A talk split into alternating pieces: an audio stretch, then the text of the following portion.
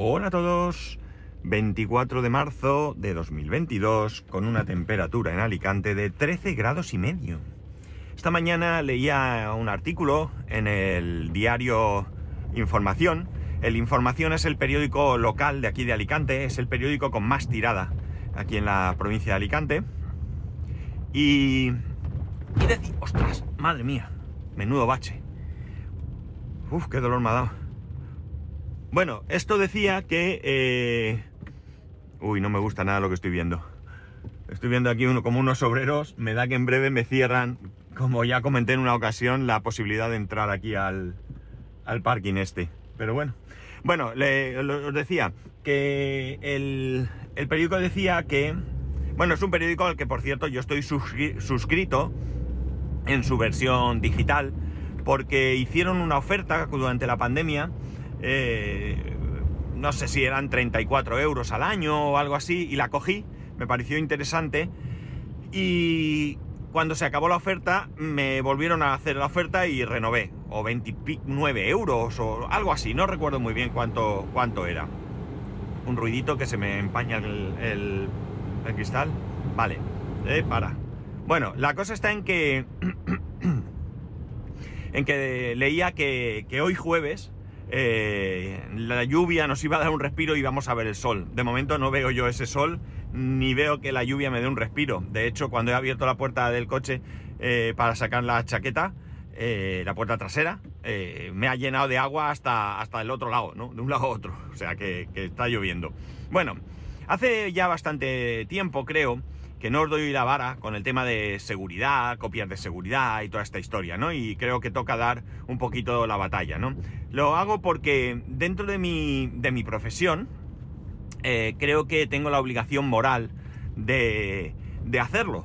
Creo que eh, mucha gente no tiene eh, conocimientos o, simplemente, más que conocimientos, muchas veces es... no interioriza que esto sea necesario, ¿no? Nunca pasa nada, pues no se te ocurre que tengas que hacer todo este tipo de cosas. Y aunque las copias de seguridad son muy importantes, la seguridad en sí misma lo es mucho más. Eh, tenemos que partir de la base de que no es necesario hacer copia de seguridad de todo absolutamente. Hay cosas que siempre están ahí y que no tenemos necesidad. Por ejemplo, antiguamente sí que había costumbre de hacer copia de seguridad de los programas de la instalación, del programa de instalación cualquier aplicación, porque luego era difícil de encontrar. Hoy en día no tiene mucho sentido. Tú puedes descargarte una aplicación y luego resulta que esa aplicación, cuando la vuelves a necesitar, ha cambiado varias versiones, ¿no? Y no tiene mucho sentido. Bien es cierto, bien es cierto, que puede desaparecer una aplicación y si tú no tienes una, una copia, no vas a poder obtenerla, probablemente. Cada día es más difícil. Al final, las aplicaciones se encuentran en uno u otro sitio, ¿no? Tenemos repositorios incluso donde se archivan cosas, como archive.org creo que es, donde puedes encontrar ciertas cosas. Pero bueno, eh, yo creo que la copia de seguridad hay que hacerla, pues eh, voy a poner el ejemplo de lo que hace el iPhone. Desconozco si Android lo hace así y desconozco otras plataformas a mismo o aplicaciones, pero voy a poner este. Y bueno, lo desconozco por, porque yo mis copias de seguridad... Eh, a nivel personal las hago eh, con el iPhone, las hace automáticamente en iCloud y con el Mac las hace a través de Time Machine, con lo cual eh, yo no hago copias con aplicaciones de Windows ni nada de eso. Sí en el trabajo, pero es una aplicación muy concreta, ¿vale? Que trabaja con máquinas virtuales. Bueno, la cosa, el iPhone ¿qué hace? El iPhone, el iPhone hace tu copia de seguridad y cuando restauras no ha hecho copia de seguridad de las aplicaciones ha hecho copia de seguridad de tus datos, de tus datos, tus contactos, tus documentos, tus fotos, etcétera, etcétera. Y eh, bueno, las fotos pueden estar en fotos de iCloud, lo que sea, pero bueno, eh, hace todo eso, la configuración de tu teléfono, toda esta historia, y hace también copia de seguridad de los datos de esas aplicaciones. Cuando tú restauras, restaura el teléfono con sus datos y demás, y restaura los datos de las aplicaciones. Se acabó la copia de seguridad. A partir de ahí lo que hace es que se descarga nuevamente las aplicaciones que, tú tenías instaladas, ¿vale? Esto puede tener un hándicap, no me ha pasado nunca, pero si desaparece la aplicación del Apple Store, ¿qué ocurre con tu aplicación? No lo sé, ¿vale? Esto eh, lo desconozco. Pero bueno, es la manera de, eh, de recuperar eh, las copias y no hacer copia de todo, con lo cual la necesidad que tienes de tu espacio, de espacio, perdón, para esa copia de seguridad es menor.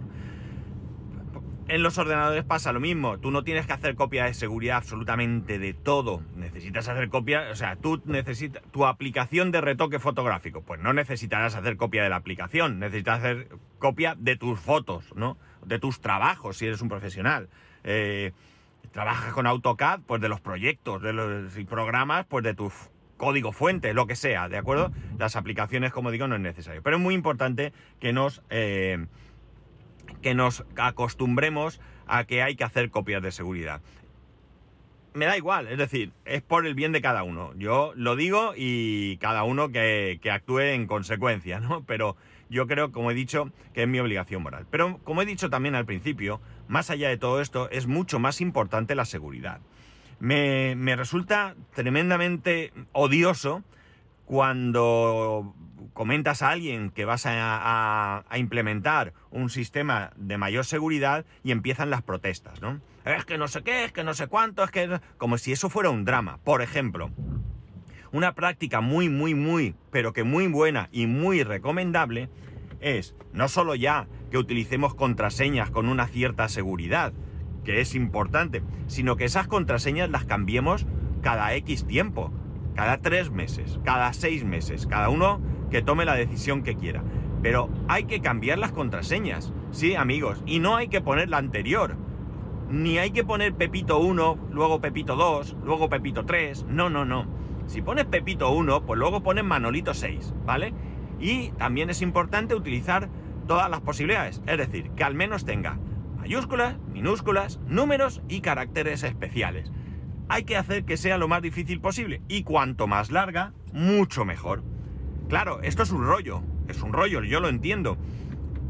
Porque además a esto hay que acompañarlo con que la misma contraseña no se utilice jamás en más de un solo sitio. Si lo usas en dos, ya mal, ya vamos mal. Entonces es importante que lo utilices en un solo sitio. ¿Qué podemos hacer para facilitar todo esto? Pues podemos hacer es utilizar un gestor de contraseñas. Gestores de contraseñas hay muchos. Gestor de contraseñas del navegador. No lo recomiendo. No lo recomiendo. Lo siento mucho. No lo recomiendo. Pero de ningún navegador.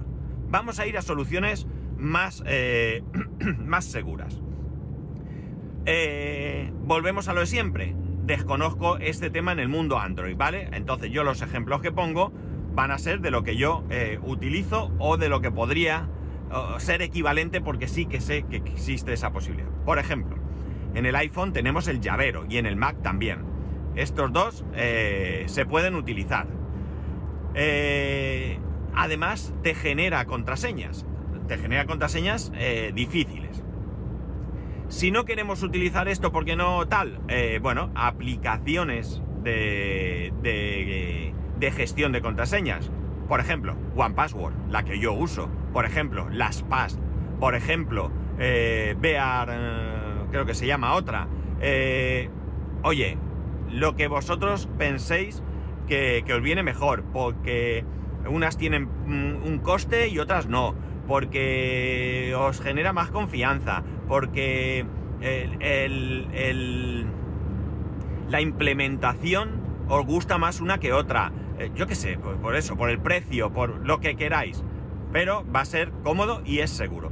Yo, como he dicho, utilizo One Password utilizo One Password en el iPhone, utilizo One Password en el, eh, en el Mac, ¿vale? Eh, yo tengo una suscripción, eh, pago creo que son 50 euros al año o algo así. ¿Es necesario pagarla? Mm, no lo sé. Yo en su momento decidí que la pagaba y bueno, tendría que ver si es mejor una opción u otra, ¿no? o mejor dicho, si con la opción de no pagar me resulta más que suficiente. Yo de momento, como digo, pago esos 50 euros o lo que sea por tener la versión premium o, lo que sea, como se llame, de, de One Password. Con One Password, al igual que como en otros gestores de contraseñas, tú puedes generar contraseñas seguras. Puedes utilizar caracteres eh, especiales, eh, puedes utilizar eh, números, letras, etcétera, mayúsculas, minúsculas y decirle la longitud. Tú puedes decir, mira, quiero que mis contraseñas sean de 24 caracteres. Quiero que al menos tenga dos caracteres especiales o lo que sea. Y esto va a generar una contraseña bastante, bastante segura, ¿no? Eh, esto es imposible de acordarse, por eso es necesario utilizar un gestor de contraseñas. Claro, al final nuestra costumbre es Pepito 1, porque me acuerdo de ella, ¿no? Pero no, esta contraseña eh, es muy chunga, muy, muy chunga. Eh, ¿Qué ocurre? Que todo esto se puede todavía mejorar más. ¿Cómo? Verificación en dos pasos o autenticación en dos pasos, ¿no?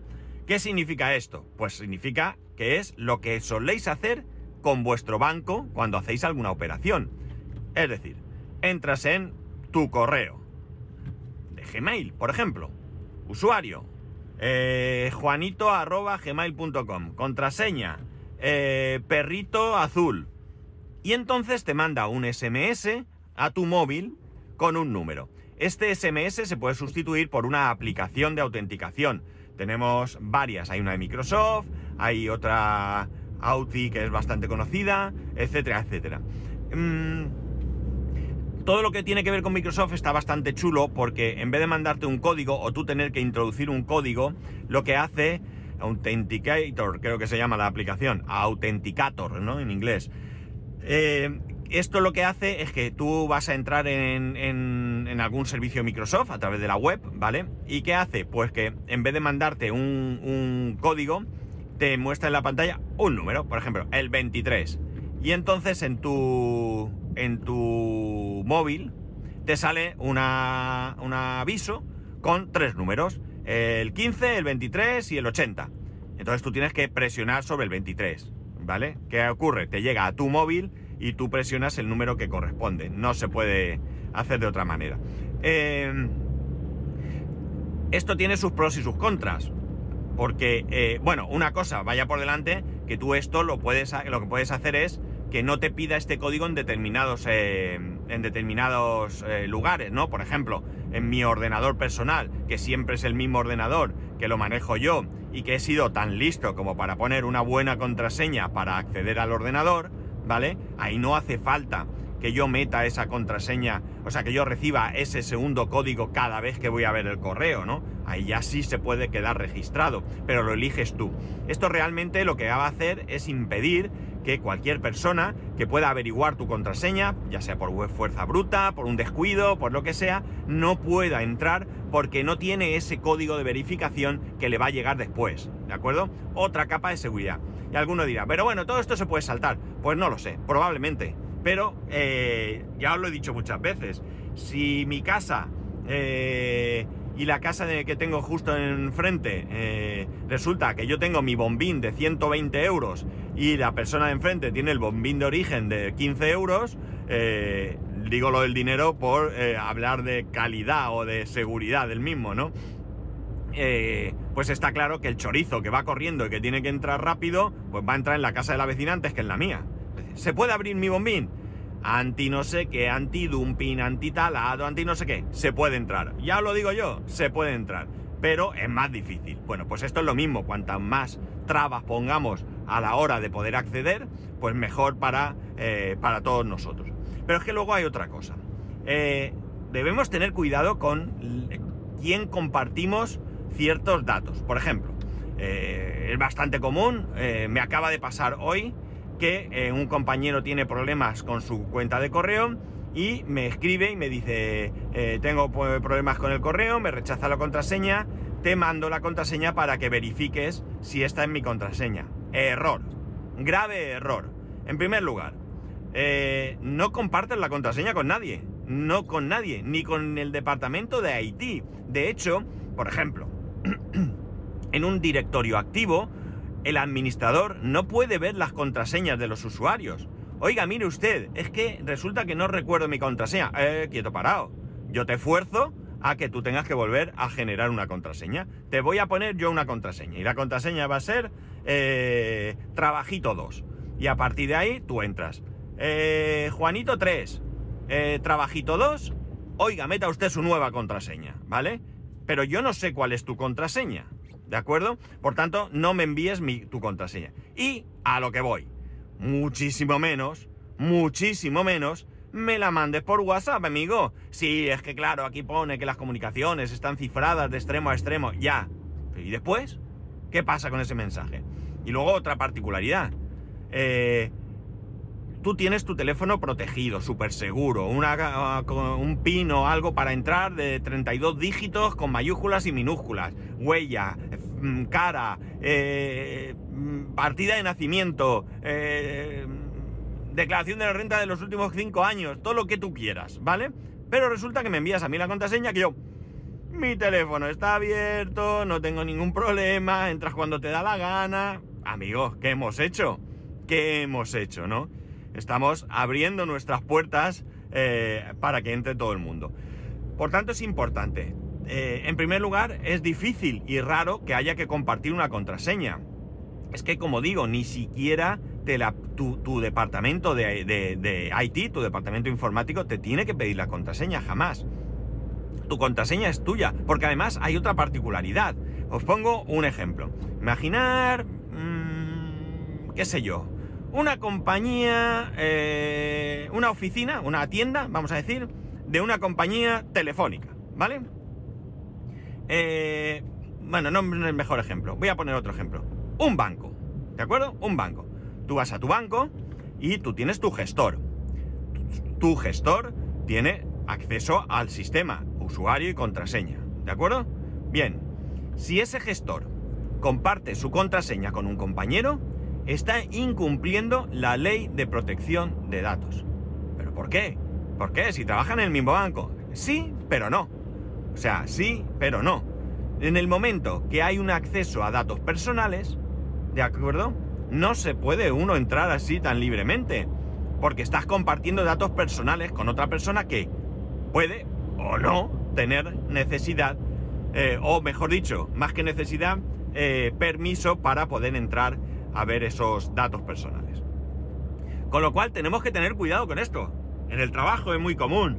Oye, que mañana no vengo, pero voy a recibir un correo. Te digo mi contraseña y me lo miras. Mm, amigo, ¿qué estás haciendo? ¿Qué estás haciendo? Independientemente de que estás dando tu contraseña. Ahora mañana entra alguien, hace una trastada y el responsable eres tú. No, si mis compañeros son increíbles, es más, buena gente, ya. Somos buena gente hasta que dejamos de serlo, ¿vale? O sea que nada de compartir contraseñas. Están hartos, todos, todos, bancos, e, etcétera, hartos de decirnos que ellos jamás te van a pedir la contraseña. Jamás. No necesitan tu contraseña. No necesitamos en un departamento de IT tu contraseña. Por tanto, no se debe compartir jamás la contraseña, mucho menos, muchísimo menos, hacerlo por una red social. Porque ni sabes qué seguridad va a tener esa red social, ni mucho menos sabes qué seguridad va a tener la persona que recibe ese, ese mensaje, ¿no? Y entonces, ¿qué hacemos? Bueno, a veces no hay más remedio que hacerlo. Eh, bueno, pues vamos a intentar utilizar sistemas que creamos que están más o menos protegidos. Como por ejemplo, si yo tengo la verificación en dos pasos en Microsoft, en mi correo corporativo, lo voy a tener, eh, eh, si tú tienes el correo, por ejemplo, en Office 365, tú puedes activar, o tú no, el administrador puede activar la verificación en dos pasos y por tanto ya es más complicado que nadie pueda entrar a, a, ese, a, ese, a ese servicio, a ese correo. Entonces, bueno, pues comparte la contraseña por correo electrónico. Pero estás compartiéndolo con alguien que sabes que está en esa situación. Que, porque además, ¿Quién tiene que compartir una contraseña? Lo he dicho, como mucho el administrador. Yo solicito, oye, he olvidado mi contraseña, necesito que me la resetees. El administrador me pone la contraseña, ¿vale? Alicante 32 y me escribe un correo. Tu nueva contraseña es Alicante 32. Yo entro y me pide que la cambie. Es algo temporal y es algo que eh, él sabe que me está mandando un correo a mi correo corporativo y además sabe, porque se ha hecho en la empresa, que ese correo está lo más protegido que permite el sistema, ¿vale? Con la verificación en dos pasos. Todo esto es un rollo, es un rollo, pero tenemos que elegir comodidad o seguridad. Es bien sencillo, no hay más. Comodidad o seguridad. No hay más. Olvidaos de todo lo demás. Y todo esto hay que hacerlo a, todos los niveles. A nivel personal también. Que, por tanto, todos aquellos servicios que utilicéis de manera eh, profesional, evidentemente tienen que estar protegidos. Eh, es probable que vosotros no seáis los responsables de proteger esto, pero sí que podéis insistir en que sería necesario que vuestra empresa tome las medidas oportunas. No solamente eh, pueden hacer una trastada o robaros dinero o yo qué sé, también pueden robar información confidencial de la empresa, proyecto, un desarrollo, una investigación, lo que sea. Por tanto, todo tiene que estar bien protegido. Eh, si sois responsables, sois eh, pues, autónomos, propietarios de la empresa, mmm, defender lo vuestro, defender lo vuestro, no seáis tontos, porque corréis peligro. Corréis peligro y mucho y cada vez más. A veces no lo vemos, pero todos los días pasan cosas. Absolutamente todos los días. Si no, ¿de qué habría eh, unidades de investigación de delitos informáticos especialmente creadas, ¿no? Porque hay muchos delitos informáticos y por tanto se han tenido que crear unidades en la policía que investiguen concretamente este tipo de delitos. Eh, más, a nivel personal, no seáis perros, no seáis perros, poneros la verificación en dos pasos, no pasa nada, os lo he dicho. En vuestro móvil y en vuestra casa vais a configurar el servicio una vez. La siguiente ya no va a hacer falta.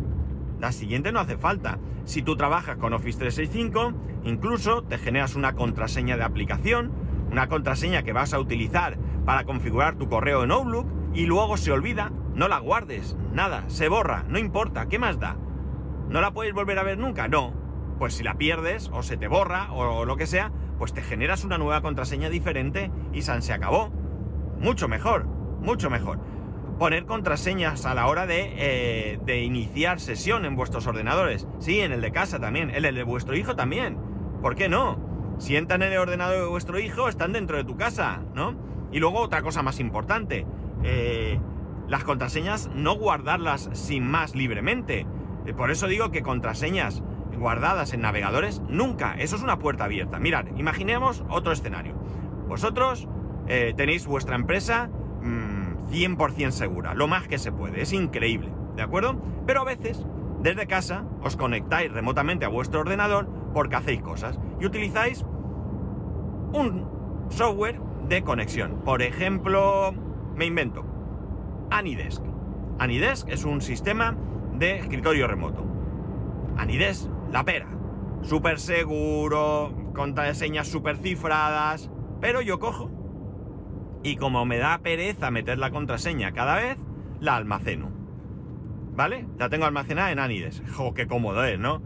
Anides, pincho dos veces, le doy a conectar. Además, he guardado la dirección de mi ordenador de la oficina porque aprenderme esos nueve números no lo voy a hacer. Hasta aquí todo correcto. Pincho dos veces, se conecta y como la contraseña tengo guardada, ya estoy dentro de mi ordenador. Hombre, ves que mi ordenador de trabajo es súper seguro, ya. Pero ¿y el de tu casa? Ahora llega un listo, entra en tu ordenador de casa y le has abierto la puerta a tu empresa. Así de tal cual. O sea, no tiene otra. Tú pones en tu casa una cerradura de 20 euros. Y en la entrada, allí, tienes tu entradita con tu mueblecito, cuelgas las llaves de la empresa, el mando de la alarma y pones la dirección de la empresa. Oye, mi empresa está al sitio, esta es la llave y ya está. Pues sí, tu casa, tu empresa es segura. Una buena cerradura, alarma, todo lo que quieras. Pero resulta, amigo, que en tu casa no, y el que entra en tu casa se lleva las llaves. Pues ya lo tenéis, ¿de acuerdo? Estas son cosas que entiendo que no pensemos a veces. Lo entiendo porque nosotros en general, los humanos de a pie, no tenemos tanta maldad como para pensar que esto se puede hacer. Pero amigos, hay gente que se dedica a esto. Su vida está enfocada a la maldad a esto, a robarnos. Por tanto, tenemos que tener eh, mucho cuidado y tenemos que ser mucho, mucho, mucho más precavidos de lo que creemos. Mucho más precavidos. Es triste tener que ser desconfiado, es triste, pero si tú cuando vas por la calle y pasas por algún lugar oscuro, o cuando entras en el metro te preocupas de tener tu cartera a la vista, eh, en el mundo digital también hay que hacerlo. Eres un... estás obsesionado porque cuando vas en el metro el bolso te lo pones delante y lo agarras con el bracico para asegurarte. No, no, si es que en el metro roban. Eres precavido, eres precavido o precavida, llevas tu bolso, ¿vale? Llevas una mochila y cuando entras en el metro te la cuelgas por delante. Mira ese, qué tonto. Como si le fueran a robar. Pues sí, le van a robar. Como se descuide, le roban. A mí me han robado en el metro. A mí me han robado. Y a mi mujer también nos han robado en el metro. Yo tuve suerte. Yo trinqué al tipo por el pescuezo. Tal cual suena, ¿eh? Suena muy feo, pero es verdad. Lo cogí y lo estampé contra la pared. Robarme a mí, venga.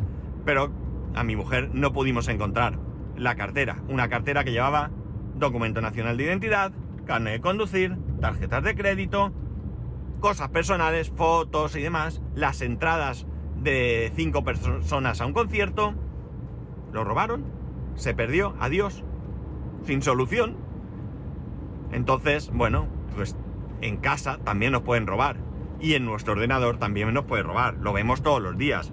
Por tanto, no seamos tan, tan sumamente vagos de no proteger las cosas. Insisto, cuando podemos tener ayuda con aplicaciones eh, que guardan las contraseñas. Eso sí, no me pongáis en la contraseña, eh, la contraseña de poner una contraseña de acceso que creo que es obligatorio a vuestra aplicación de gestión de contraseñas, pero no me pongáis el nombre de vuestro perro, por favor. No me pongáis la fecha de nacimiento de vuestro hijo, por favor. Ponedme una contraseña eh, difícil y segura. Y os voy a dar un, una ayuda para poner una contraseña. Mirad, pensar en una frase, ¿de acuerdo? Una frase cualquiera. Por ejemplo, en España somos muy de refranes, ¿no? Pues vamos a elegir un refrán. Eh, a ver, el que a buen árbol se arrima, buena sombra le cobija. ¿Vale? Esto es fácil de acordarse, ¿no? El que a buen árbol se arrima, buena sombra le cobija. Vale, ya tienes una frase que te vas a acordar. Ahora coges y tu contraseña van a ser las iniciales de cada palabra de esta, eh, de esta frase, de este eh, refrán, ¿no? E, el, E. Que, Q. A, A. Buen, B. Y así todo, ¿no? Pones las mayúsculas, por ejemplo, y cuando acabas, ¿vale? De poner todas, le pones un número. ¿Qué número, chico? No que te acuerdes, ¿no? Aquí sí que puede ser un número que signifique algo, no pasa nada. Que puede ser mi fecha de nacimiento, los dos últimos dígitos del año que me casé, el día que nació mi hijo, algo que te acuerdes. No se te va a olvidar, da igual el número. ¿De acuerdo? Y luego pones un carácter especial, una arroba, una admiración, una interrogación, o pones las iniciales de la frase, el carácter especial y el número, o pones eh, un carácter especial. Eso ya como tú quieras y te acuerdes. Tienes una contraseña difícil, una contraseña que te vas a acordar, ¿vale? Y una contraseña que va a ser bastante segura. Ya tenéis un truco. Oye, que os podéis hacer refraneros, ¿eh? Y utilizar un refrán para cada contraseña. Solo tendréis que acordaros de qué, de qué refrán corresponde a cada servicio. Pues esto es, amigos, es importante la seguridad. Me dejo muchas cosas en el tintero, podemos hablar más, os puedo contar más pero se acabó el tiempo por hoy. Así que si queréis preguntarme, si se os ocurre algo, si me he dejado algo que creéis que debía de haber dicho, pues o bien me lo hacéis saber a mí, o bien ahí tenemos el grupo de Telegram, ¿vale? Donde podéis comentarlo y iniciamos un debate. Y me contáis o contáis para que todos aprendamos, ¿vale? Yo también puedo aprender cómo hacéis las cosas para que eh, para mejorar vuestra seguridad. Y si no, pues ya está. Si no queréis el grupo de Telegram, pues ya sabéis que podéis hacerlo en arroba spascual, spascual arroba spascual.es, el resto de métodos de contacto en spascual.es, en ese, ese, el método de contacto en spascual.es barra contacto, no sé ni lo que he dicho. Un saludo y nos escuchamos mañana.